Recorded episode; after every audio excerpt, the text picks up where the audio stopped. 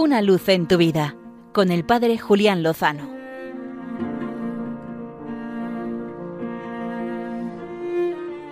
Muy buenas amigos de Radio María. Hoy quiero compartir con todos vosotros algunas buenas noticias que creo que nos hacen mucho bien en este mundo tan golpeado por las informaciones que los medios de comunicación comparten con nosotros, que es verdad que es su tarea y su deber mantenernos informados, pero que a veces se centran demasiado en los acontecimientos negativos. Me llegaba esta semana un mensaje precioso y esperanzador de parte de la campaña 40 días por la vida que lleva desde finales de septiembre y hasta ahora, hasta principios de noviembre, rezando ininterrumpidamente durante 40 jornadas delante de centros abortistas, pidiendo por la vida, por la vida de todos los niños ya concebidos y también haciendo ayuno, como también muchos de nosotros estamos ayunando hoy por el don de la paz. Total, que los amigos de 40 días por la vida compartían cómo Elvira, una joven embarazada de 22 semanas, eh, fue derivada a un famoso abortorio de Madrid, dado que su embarazo pues ya estaba bastante avanzado. Y al llegar a este centro abortista, pues eh, se acercaron a los voluntarios que estaban rezando pacífica y serenamente enfrente y, pidieron ayuda, ella y algunos familiares.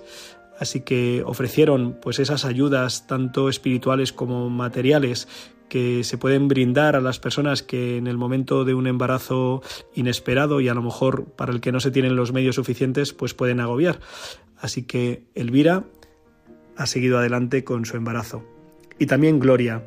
que también tenía muchas dudas acerca de qué hacer con el niño que tenía en su seno.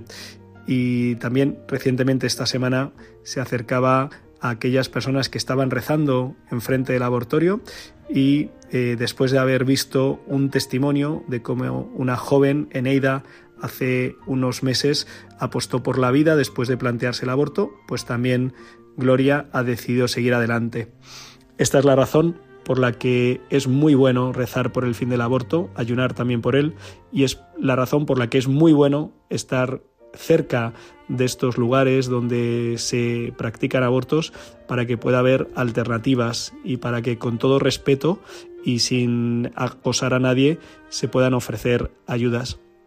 También quiero compartir que, esta tarde, la tarde de este viernes 27 de octubre, una joven pinteña eh, se preparará para hacer mañana sus votos temporales como Clarisa, como hija de Santa Clara y lo hago con mucha alegría porque conocí a esta joven hace unos años, vino de monitora a uno de los campamentos de verano, era una de las chicas más alegres, más listas y más guapas que he conocido, con un futuro por delante pues prometedor y ciertamente lo tiene. Se ha hecho esposa de Cristo y ha elegido con mucho lo mejor.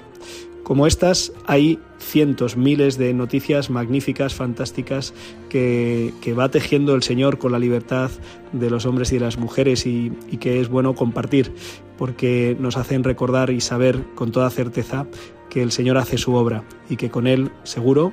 lo mejor está por llegar. Sigamos rezando por tantas buenas intenciones que necesita nuestro mundo de hoy.